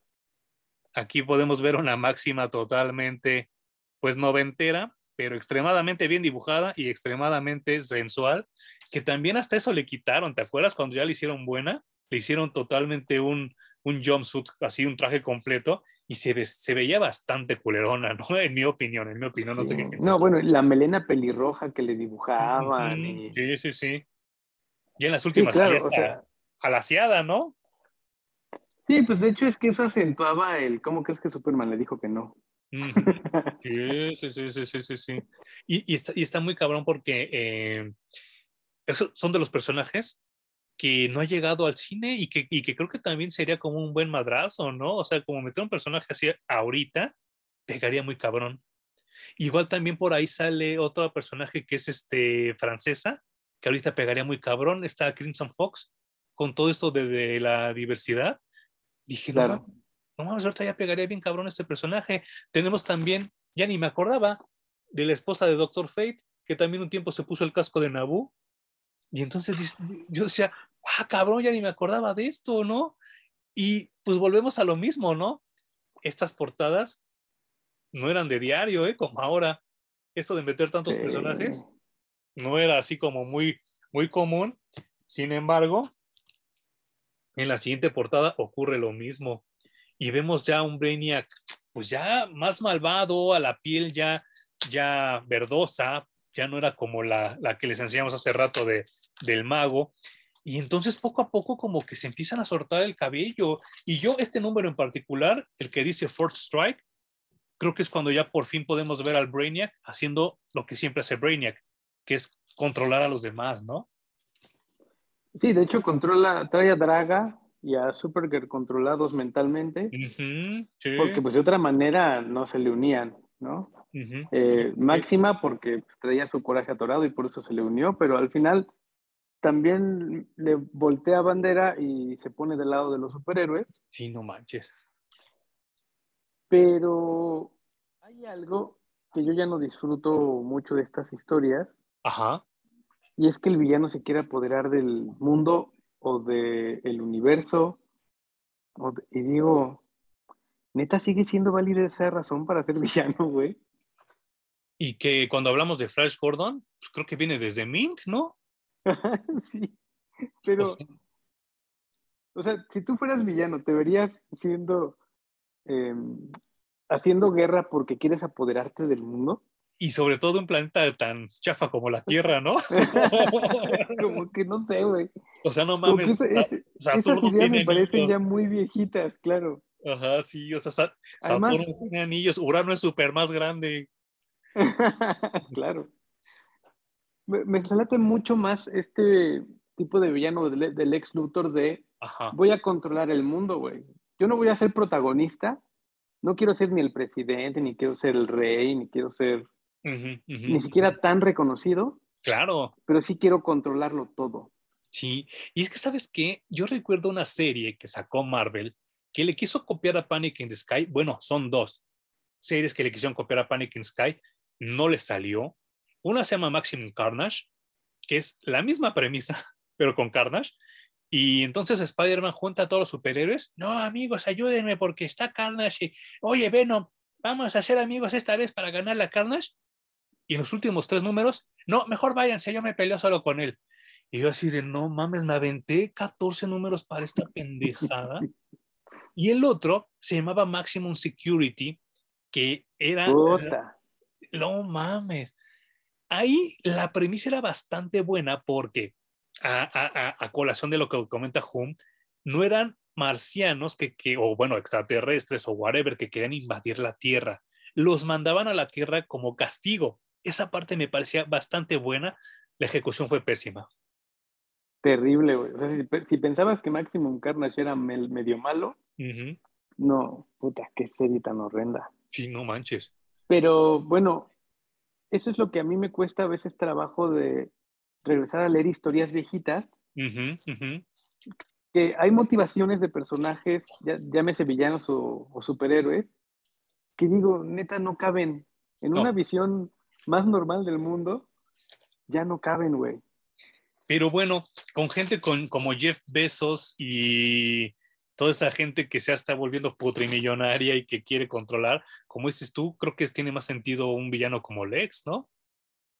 Sí, por supuesto. Porque, o, villanos como cuando al guasón me dices, lo que hace el güey un buen día es que sale a matar gente porque eso le divierte. ¿No? Y cuando alguien lo agarra y le dice, ¿qué te pasa? ¿Por qué matas gente? Pues porque es divertido. Me da risa. Claro, y digo, güey, eso tiene mucho más sentido a vengo a gobernar el universo. Yo creo que ese es entonces. adelante. Sí, güey, sí, a ver si puedes. Date. Yo, yo aquí, eh, donde vivo, son 15 departamentos, no nos podemos poner de acuerdo por unas pinches alarmas. Ahora imagínate todo un planeta. no mames, ¿no? Eh, eh, lo, más cagado de, de, esto es que si los villanos se han tenido que redefinir mucho. A mí, por ejemplo, me pareció muy mala la idea de Wonder Woman, la primera, de que al final Ares tuvo como el giro de tuerca y no era quien creíamos. Y entonces el Ares que sale se ve, se ve chafísima. Obviamente eso fue culpa de Snyder, pero eh, me pareció como muy chafa. Sin embargo, eh, lo que hace más el Lord en la segunda película se me hace genial. Porque ese güey no quiere gobernar al mundo, no quiere, no quiere ser así como el chinguetas de la pradera. Lo que ese güey quiere es que se dejen de burlar de él. Lo que ese güey quiere es que la gente lo respete. Y lo, que, lo que ese güey quiere es que sobre todo su hijo no lo vea como un pendejo. Y entonces esa última secuencia donde, donde recuerda cómo se burlaban de él, cómo hasta se hace pipí de los nervios, cómo el güey con toda la ilusión del mundo pone una oficina en una covacha. Esa escena me mató, güey. Me mató porque dices, te das cuenta cómo en un flashback de dos minutos hace lo que no hace la película de Joker en tres horas. Porque en tres minutos te compadeces muy cabrón de él. Y que además justo le pasa lo que tú imaginas que le pasaría a una persona resentida a la que le dan un poco de poder. Sí, claro. Se lo sube tan rápido que pierde completamente el control de lo que está haciendo y lo que está pasando a su alrededor. Y, qué culero que la gente, que, y perdón si tú, espectador, eres uno de ellos, pero pues de una vez, mira, te pinto huevos. Eh, qué culero que la gente no entienda las cosas y en vez de ponerse a leer y que diga, ay, ¿de dónde salió Maxwell Lord que está aquí? Saque pendejadas como, es que Maxwell Lord es una analogía a Donald Trump. Es, no mames, güey, ¿de dónde, cabrón? O sea, yo, yo ni siquiera le encuentro el sentido y no saben la cantidad de videos, de páginas, de foros donde he leído que Maxwell Lord era Donald Trump. Yo digo, no tiene nada que ver, nada que ver. Pero yo como le digo, esa es gente que en su perra vida ha agarrado un cómic. Pero bueno, retomando un poco Panic in the Sky, pues otro tributazo, ¿no? Con esta portada. Sí, el autotributo, güey, porque...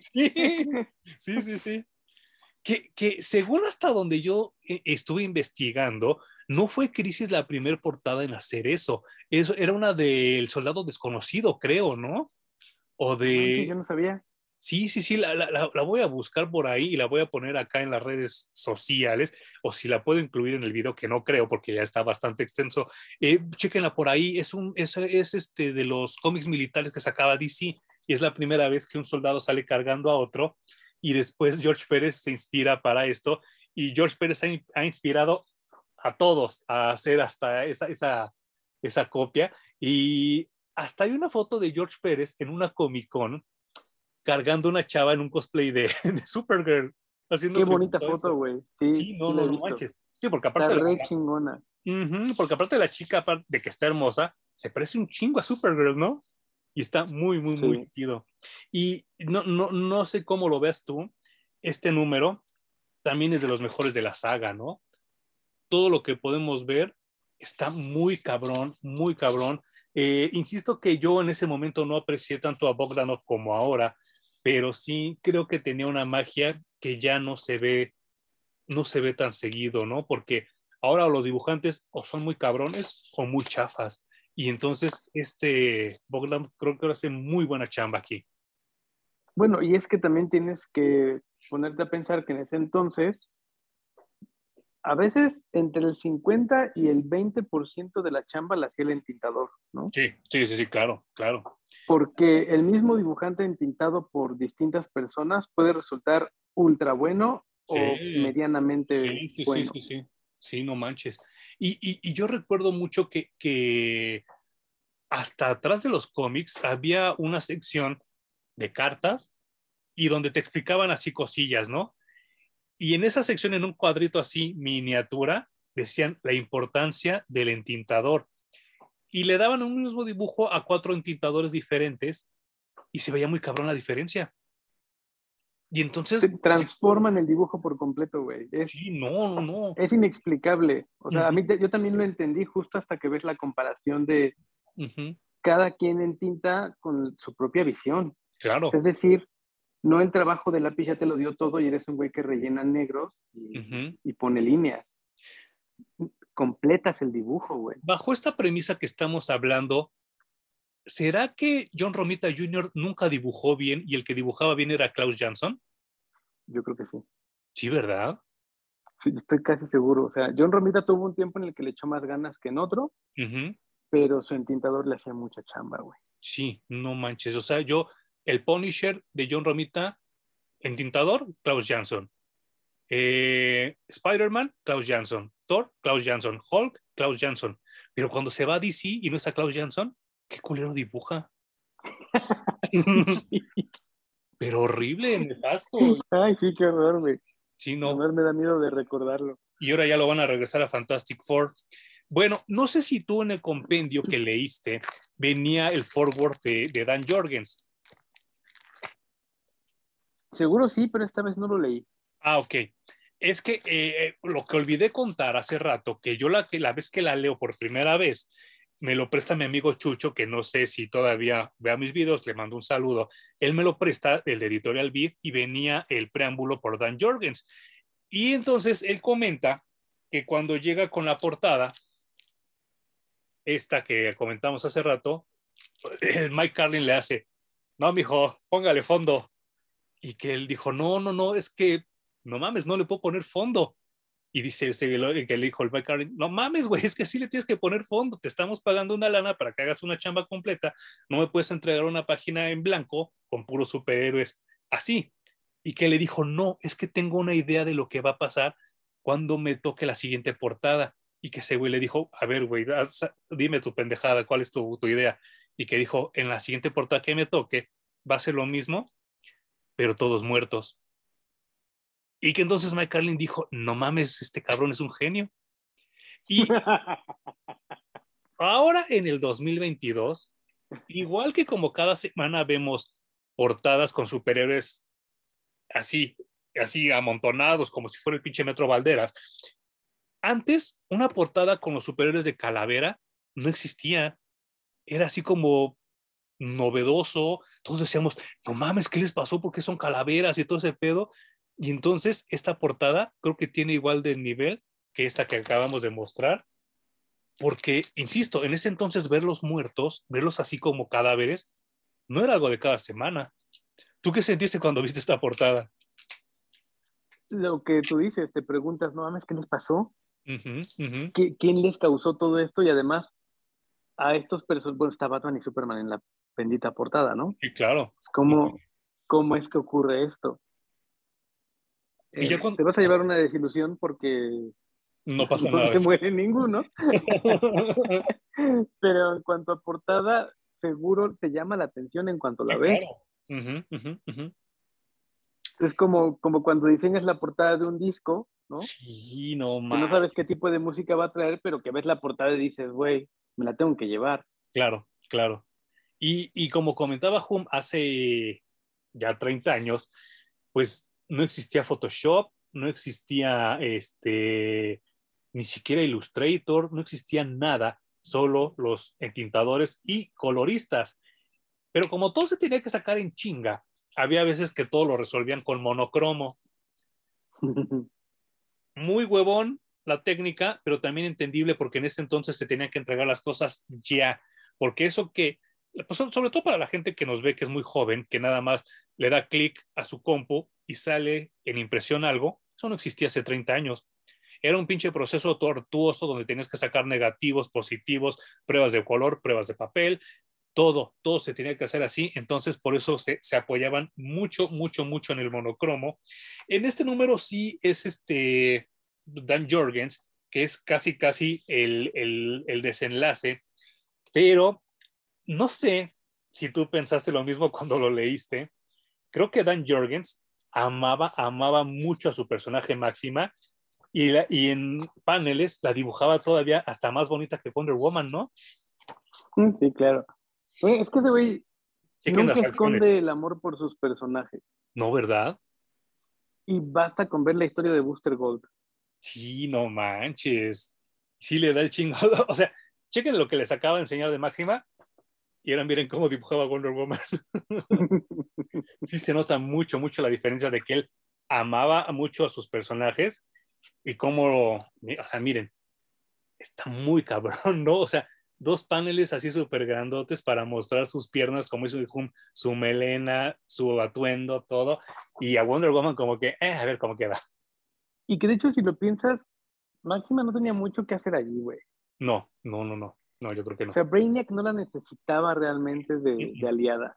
No. jugaba un papel muy importante. no. Y extrañamente, la que termina con la amenaza de Brainiac es Máxima. Sí, sí es cierto sí. Cuando, güey, tenía que haber sido Superman, yo supongo. Pero resulta que no. no, Máxima le para la super chinga a Brainiac, lo deja como pues en estado de coma prácticamente. Ajá, aquí está.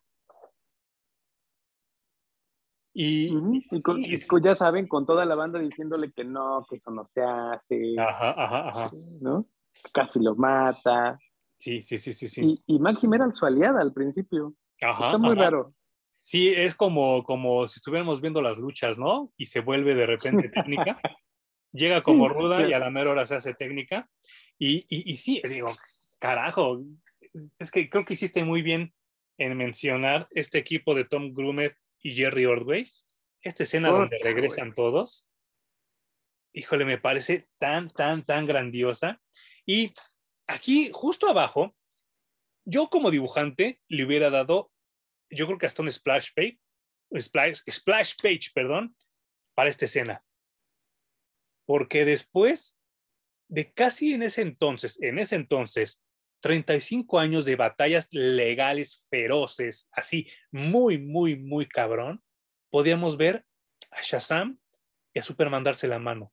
Porque en la vida real, DC destruyó, pisoteó, humilló y al final, para escupirles en la cara, compró Wiz Comics. Y entonces lo que estamos viendo ahí es como si ahora pudiéramos ver en un cómic a Superman y al Capitán América dándose la mano y ya conviviendo en el mismo universo. Así de cabrón es lo, que, lo que acabamos de ver. Yo en ese entonces no sabía nada de lo que les acabo de comentar de la batalla legal, de cómo eh, en un movimiento bastante gángster de DC Comics, demandan a Wiz Comics porque Shazam vendía más que Superman en ese entonces. Y entonces, no, güey, ¿cómo vas a vender más que mi personaje? Toma, puto. Y fue por una pendejada. Yo más bien diría que es como que el Capitán Kirk le da la mano a Han Solo en un episodio. Claro, sí, sí, sí, sí, qué buena, qué buena analogía. A ese perro nivel, güey. Sí. Y pues para nosotros que leíamos cómics era, era una rivalidad completamente inventada, ¿no? Porque nos daba mucho gusto que se pudieran juntar, que la gente entendiera que no eran superhéroes. La percepción en general era como a ah, una escopia del otro. Sí, sí, Y en realidad son ultra distintos, güey. Y no manches. No tienen nada, absolutamente nada que ver uno con el otro. Pero la, la abogacía en Estados Unidos es mucho más feroz que aquí en México. Esos güeyes son muy cabrones, muy cabrones, hacen un proceso de investigación muy perro. Pues un abogado que en este entonces, o sea, ahorita yo ya no recuerdo si es abogado o abogada, lo ponen a leer todos los perros cómics que habían salido hasta ese momento, hasta que encuentra un panel donde Superman y Shazam estaban en la misma posición. Entonces, por esa misma posición, el mismo diálogo, el mismo sombreado, el mismo entintado, chingaron a, a Wiz Comics, porque demuestran que sí era un plagio. Nada más para que vean el nivel de, de, de, cosas tan cabronas que hacen los abogados en Estados Unidos, y estoy hablando de hace 50 años. Entonces yo, en ese, yo, yo cuando leo este último capítulo de, de Panic in the Sky, yo no sabía nada de esto, pero sabía que ese panel era importante por algo, porque le, da, le dice, gracias Capitán Marvel, y es el único que le da la mano directamente. Entonces yo entendí que era algo muy importante lo que estaba sucediendo ahí, porque no le da la mano a Wonder Woman, mucho menos a Deathstroke, mucho menos a Guy Gardner, va con el Capitán Marvel y le da las gracias, lo cual a mí en ese entonces, insisto, yo no sabía ni qué pedo, pero hay algo dentro de mí que me decía, este panel es importante. No sé si a ti te pasó igual.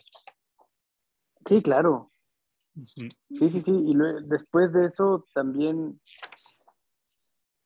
¿Tú te acuerdas si en Shazam es Tom Grumet el que dibuja todo, no? Jerry Ordway. Jerry Ordway, en The Power of Shazam. Sí, sí, sí. Que también se ve que está enamoradísimo del personaje.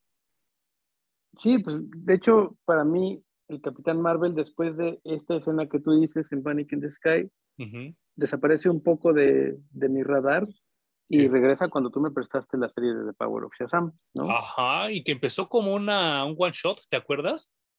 Y que pegó tanto que le dieron su, su, su, serie, su ongoing. Es que era precioso, güey. Sí, no manches, estaba muy Era imposible no, no darle una serie. Y, pero bueno, también está importante que hay que saber que las peleas entre compañías no tienen nada que ver con la pelea entre los que dibujan los personajes. Claro. Que siempre resulta ser que los que dibujan crecieron leyendo esos personajes. Sí, sí, sí. Entonces saben, saben de lo que pasa, saben del legado tan importante que tienen en las manos y entonces no dejan, de, no dejan que se vayan oportunidades como esta de voy a hacer este panel importante, que para los que sabemos es una pequeña reconciliación y un pequeño homenaje que a las compañías les vale tres pedazos de pepino que lo hagas, pero que para el gremio es, es importante que se vea, ¿no? Sí, no manches, sí, sí, sí. Y, eso este, está bien chido. Sí, no manches, y está muy cabrón porque eh, es, este, este, como le dicen en inglés, este handshake, ese darle la mano, solo lo puedo comparar con otra de John Byrne, que alabado sea su nombre, donde Vision le da la mano a la antorcha humana original. ¿Te acuerdas de eso? Órale, güey, no, pero pues también qué momentazo, ¿no? Porque por mucho tiempo eh, se quiso regresar a la antorcha humana original, la de 1939, y no encontraban cómo. Entonces, eh, esos escritores que pues querían, pero no querían, pero sí querían, un día se les ocurrió decir, es que el cuerpo de la visión es el mismo cuerpo de la antorcha humana original. Y toda una generación creció creyendo que era la visión, la antorcha humana original. Entonces alguien llegó y dijo, no mamen, es que no pueden hacerle eso al primer personaje que creamos. No pueden decir que está en el cuerpo de otra persona, no mamen. Y entonces John Byrne dice, pues voy a regresar a la antorcha humana original. Regresa. Y él sí, en un casi splash page, salen los dos dándose la mano. Y no recuerdo si es Avispa o Wonderman que comentan, no sé por qué siento que estoy presenciando la historia. Ándale, justo lo que tú dices, güey. ¿Te acuerdas de la orgasmeada en la película de The First Avenger? Mm, sí, que sale en el contenedor, ¿no? Ajá. y sale así unos segunditos, pero que así, no mames, es la antorcha original. que es otra película que la gente no sabe entender, que la gente que no sabe de cómics no sabe entender, ¿no? Porque esa escena, el escudo triangular y el cómic número uno de Capitán América son los mejores easter eggs de la perra vida, para mí, como fan del Capitán América. Algún día hablaremos de este, que es el que acabamos de comentar, Jumi y yo, que aquí es cuando Shazam realmente regresa al universo DC y lo separan totalmente de Superman. Y si ustedes pueden ver, hasta el estilo de dibujo era muy diferente, porque este es como más, más académico, ¿no? Como más artístico. Más clásico, sí. Una obra de arte. ¿eh? Creo que Jerry Ordway hasta la fecha sigue dibujando muy cabrón y me sorprende mucho el amor que le tiene a los personajes porque sigue dibujando muy, muy bien, muy preciso y con mucho, con mucho cariño. Eh, acabando Panic in Sky, como bien acaba de comentar Hum, yo quería más. Yo quería seguir comprando cosas de Shazam, cosas de Wonder Woman, aunque me cayera mal, cosas de Guy Gardner. y creo que funciona. Y creo que regresando a lo que acabamos de comentar, creo que es lo que está buscando ahorita Justice League Incarnate, ¿no? Volver a recuperar y, presentar nuevos personajes y que te enamores de nuevos personajes, justamente, ¿no? Es, ya, ya te dimos suficientes de, pues, ¿cuántas décadas llevamos con los mismos, no? Con los mismos bajo el reflector, porque obviamente no es que los borren de la historia y ya no vayan a existir, claro. pero también es tiempo de, de darle auge a otros personajes, y eso yo también lo agradezco, güey. Eh, hay, me parece que hay una cantidad finita de maneras de presentar al mismo personaje durante 100 años. Sí, sí, sí. Y pues como habíamos dicho, hay que enriquecerlo con otro tipo de personajes para poder escribir nuevas historias, ¿no?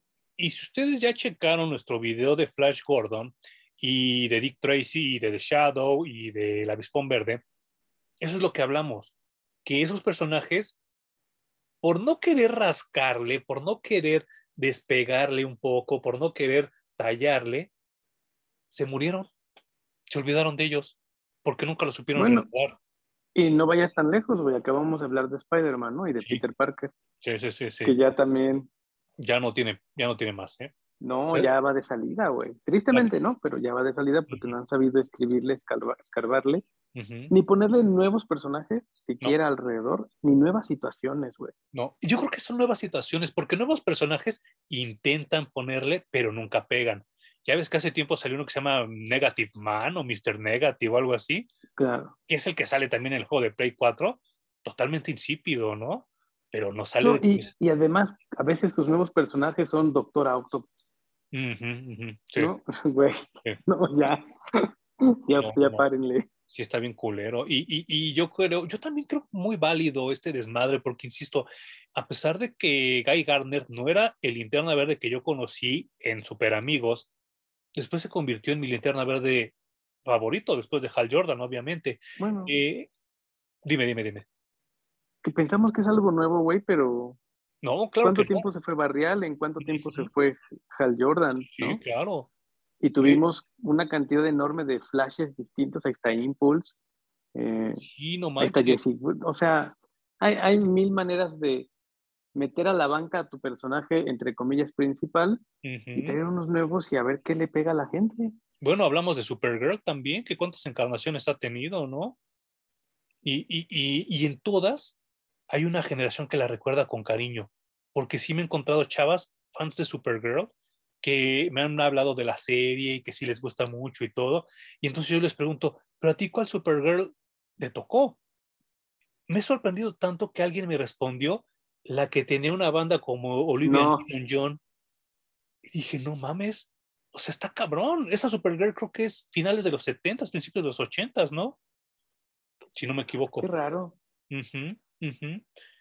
Y entonces te das cuenta que, que, pues sí, ¿no? O sea, cada quien le toca lo que le toca y también tenemos que respetarlo, ¿no? O sea, el futuro no lo podemos detener, el tiempo mucho menos. Y Bueno, a mí ya me dio curiosidad porque ¿de qué edad tienes que ser para que también tu referencia de la banda en la cabeza sea Olivia Newton-John, güey? Yo era una chava muy grande, ¿eh? Ya Sí, tirándole. me imagino. Sí.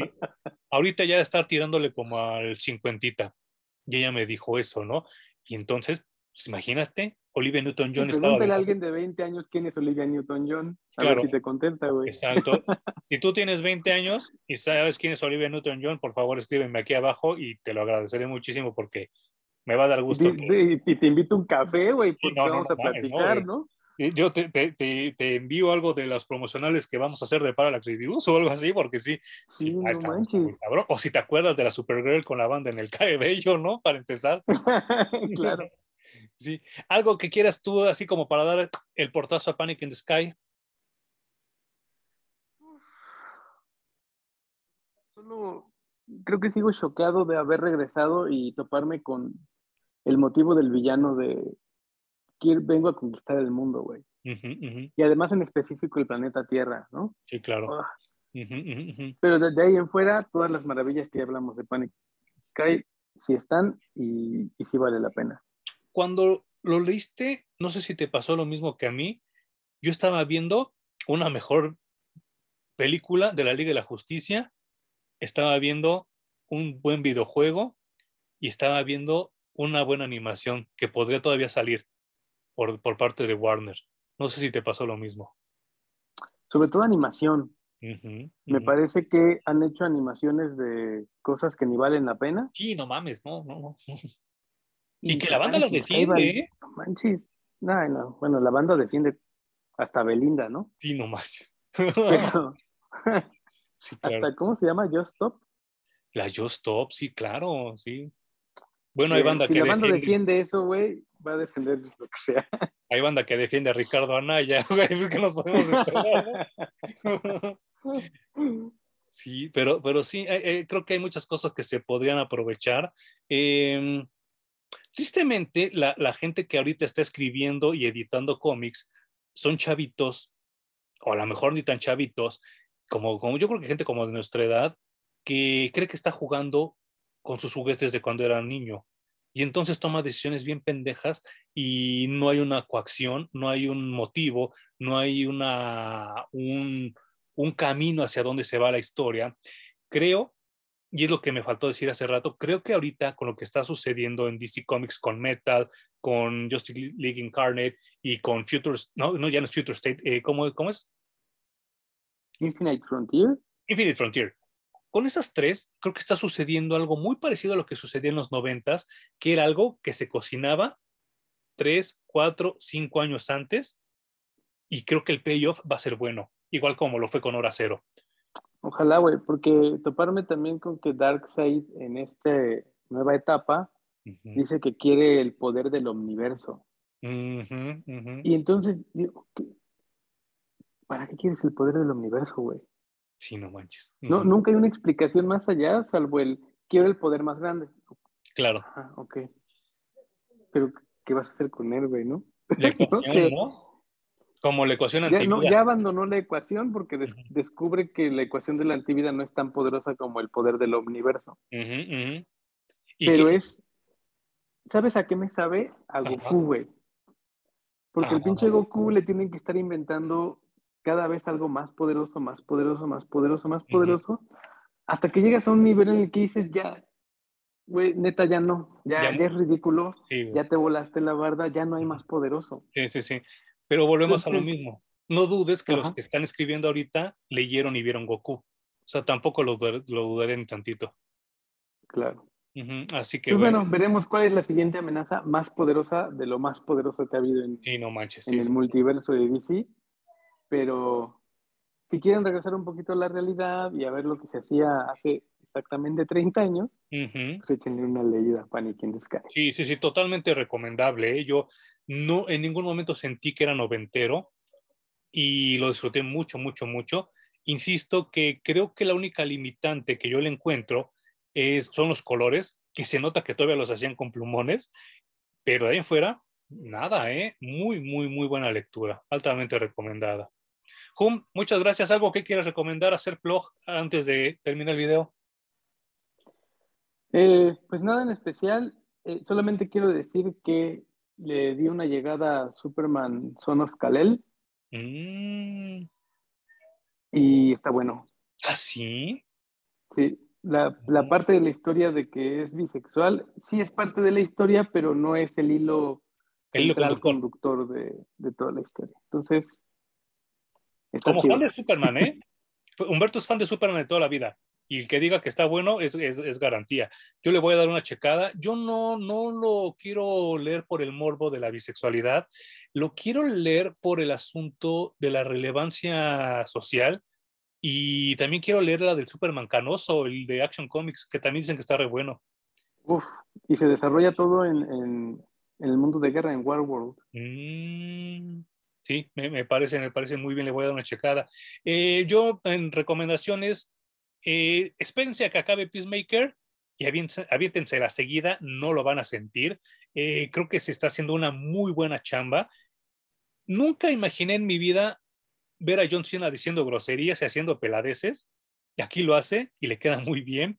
Eh, Está divertidísima. güey. Sí, no, no, no, no, no, porque se ve que el güey en la vida real es así de cagado, ¿no? Y a excepción de un personaje, no voy a decir quién por si no lo has visto, que resulta que es este hija de alguien, que sí fue así de, ah, no mames, palo, de ahí fuera todos están súper bien. Sí, sí, opino lo mismo. Ese ¿Verdad de que ese sí? giro no me gustó, no me convenció demasiado. No, muy forzado, muy forzado. Y si no Sí. hubiera resultado ser hija de ese otro personaje, no pasaba nada en la historia. Nada, nada. Pero, eh, inclusión, Eh, ¿no? pero sí, güey, qué bien. John Cena no actúa ni tres pesos, pero aquí hacen que hasta eso funcione para la serie, güey. Claro, claro, claro. Sí, sí, sí. sí, sí. Genial, genial. Pues, Hum, muchas gracias. Muchas gracias a la gente que nos esperó, ¿eh? Tanto, tanto tiempo, pero ya trataremos de agarrar el ritmo de nuevo. Eh, muchas gracias a la gente que nos está oyendo en Spotify. Eh, es una maravilla el, el llegar a tanta gente. Me, es- me- me han estado diciendo comentarios que se oye muy bien, que se oye bonito. Insisto, ya lo comenté la vez pasada, todo esto es trabajo de Hum. Él es el que se encarga de, de ese podcast. Y si se oye bien se- y si está todo eso, pues es chamba de él. Muchas gracias a la gente que nos sigue en Spotify. Vamos a tratar de llegar a Apple si se puede. Digo, es- es- ya le estoy enjaretando más chamba a Humberto, ¿no? Pero, Bajita la mano, güey. pero, pero no, no, no, pero sí, aquí estamos en YouTube también si quieren ver las cosas, porque pues también mostramos las portadas y cosillas así. Y pues muchas gracias. Y pues eh, si tienen alguna sugerencia para febrero de ficción de los cómics, pues aquí estaremos. Eh, Hum me propuso Robocop contra Terminator, que a ver si nos lo aventamos para la otra semana, que también pues son dos cosas que, pues, que yo creo que nos marcaron de chavitos y de adolescentes, ¿no? Cañón. Mm. Además son unos peliculones, güey. Peliculones, peliculones. Pues muchas gracias, Hum. Gracias, Emanuel. Gracias a los que nos escuchan y nos ven. Nos vemos pronto. Nos vemos pronto. Bye.